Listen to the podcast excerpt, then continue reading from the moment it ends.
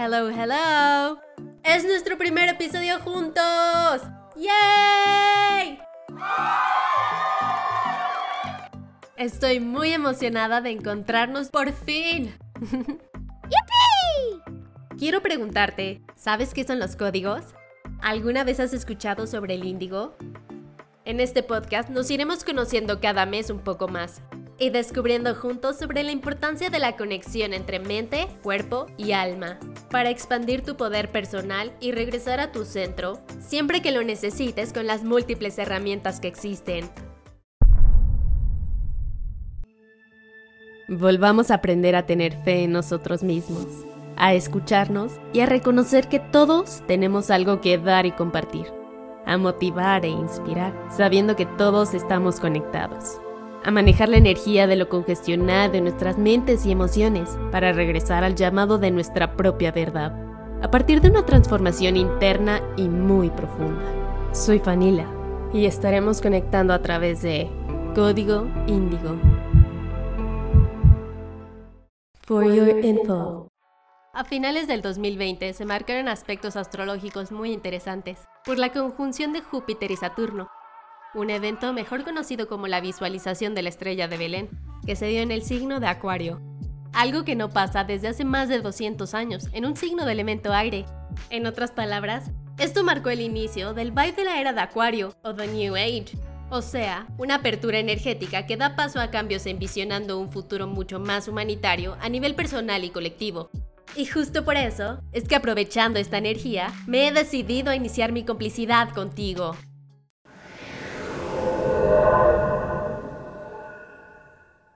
De aquí también parte el nombre código índigo.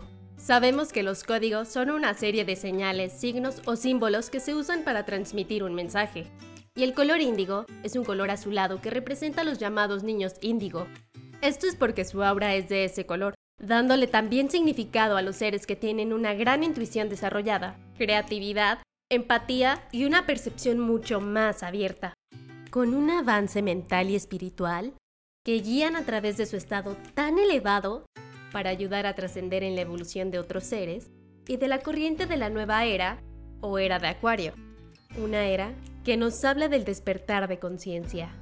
Inspirada en esto, en lo que el cielo nos refleja y nos permite admirar, nace la idea del podcast. El espacio en el que eres totalmente libre para ser completamente tú, en donde puedes cantar tu propia canción a tu propio ritmo, entonación y armonía o pintar lo que sientas sin tener que colorear específicamente dentro de las líneas si no quieres. Así fue que decidí que es la hora de valorar y honrar quien realmente soy, de expresar mi verdad. Eso no significa que lo que yo sienta o piense sea la verdad absoluta, pero sí una percepción muy válida. A partir de esto, voy a transmitirte por medio de mi voz todo lo que he caminado, vivido, aprendido y aún continúo haciendo. Quizá te identifiques o probablemente conozcas a alguien que sienta o piense lo mismo. Y esto genere mayor entendimiento y afinidad. O no sé, quizá el día de mañana también alguien se inspire a expresar de manera auténtica, a contar cómo es que se siente la vida a través de su percepción y decir su verdad. Porque toda historia merece ser escuchada, como dicen por ahí. Y entonces se miró al espejo y decidió que la recordaran por loca, por libre y por rebelde. Que eso de sumisa y estar siempre cuerda ya no le iba. En alguna ocasión, leí algo con lo que me sentí súper identificada, y voy a citar a Carl Gustav Jung. De niño me sentía solo, y todavía me siento así, porque sé cosas e insinúo cosas que otros parecen no conocer, y la mayoría no quiere saberlas. La soledad no consiste en no tener personas alrededor, sino en no poder comunicar las cosas que a uno le parecen importantes, o de callar ciertos puntos de vista que otros encuentran inadmisibles. Justo así me sentía de pequeña. Recuerdo que tenía una tendencia a guardarme mucho de lo que sentía y pensaba. Me decían introvertida, insegura y más. Pero fuera de las etiquetas que realmente me valía, si me ponían o no, era algo que iba mucho más a fondo. Pensaba y me cuestionaba la existencia a una edad tan pequeña, cosas que quizá no eran las más normales dentro de una sociedad como la que crecí. tipo, como por qué le toca el cuerpo físico a cada ser de manera tan específica, o llegaba también a, digamos, justificar a las personas diciendo, entiendo por qué ella tiene ese carácter.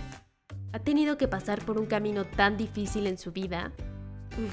también de chiquita creía que adivinaba lo que la gente pensaba antes de decirlo, como si pudiera leer a la gente, y llegaba a sentir de manera física lo que otra gente sentía.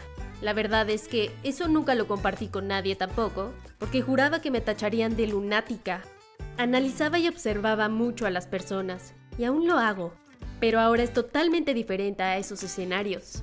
Hoy en día sé que todo esto es a lo que se le conoce como una persona altamente sensible y empática. En inglés también se identifica con sus siglas HSP por Highly Sensitive Person, que es básicamente una persona que posee gran capacidad sensorial, la habilidad de sentir física y emocionalmente, así como de tener un entendimiento intuitivo de manera energética y mental con otro ser, absorbiendo demasiada información de su entorno.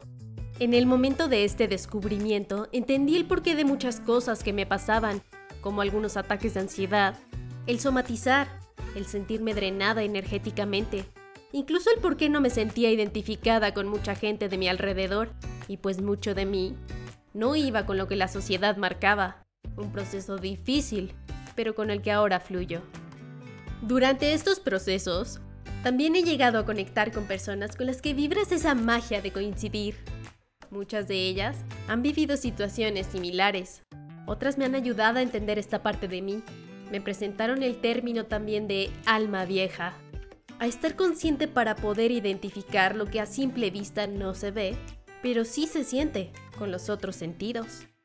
A proteger mi campo electromagnético también he indagado por mi propia parte sobre múltiples herramientas como meditaciones, astrología occidental, respiración consciente, entre otras cosas.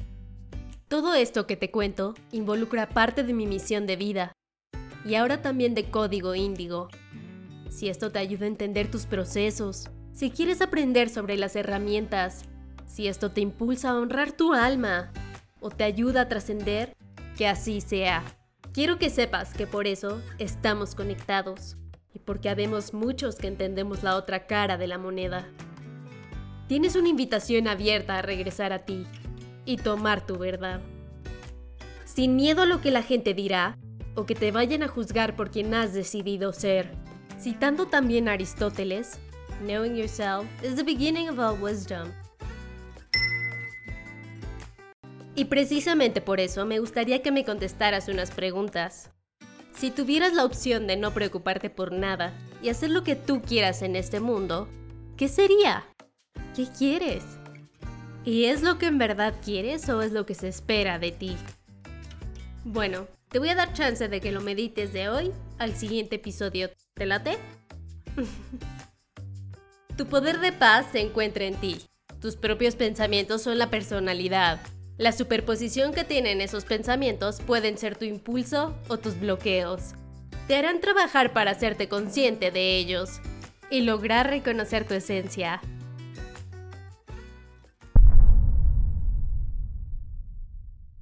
And now the recap. Eres el creador de tu propia realidad. Hay una fuerza poderosa en tu interior haciéndote el llamado y a despertar. Cuanto antes reconozcas esto, mayor plenitud tendrás en tu vida. Y qué mejor que aprovechar la energía que se empieza a vibrar con la apertura de la nueva era. A través de este espacio encontrarás el lugar para liberarte de esos pensamientos y emociones que te han llevado por tantos altibajos. En el siguiente episodio vamos a meditar sobre el perfil de tu alma. Espero que hayas disfrutado hoy conmigo porque yo no quepo de alegría al poder conectar contigo. Abrazo tu alma. Stay tuned.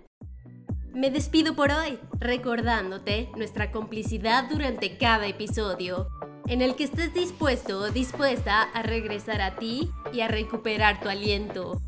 Soy Fanila y mi única misión es transmitirte sobre el lenguaje del universo y que accedas a convertirte en la persona con alma libre y empática, apreciando las cualidades en otras personas pero también a saber recibir y cuándo poner sanos límites.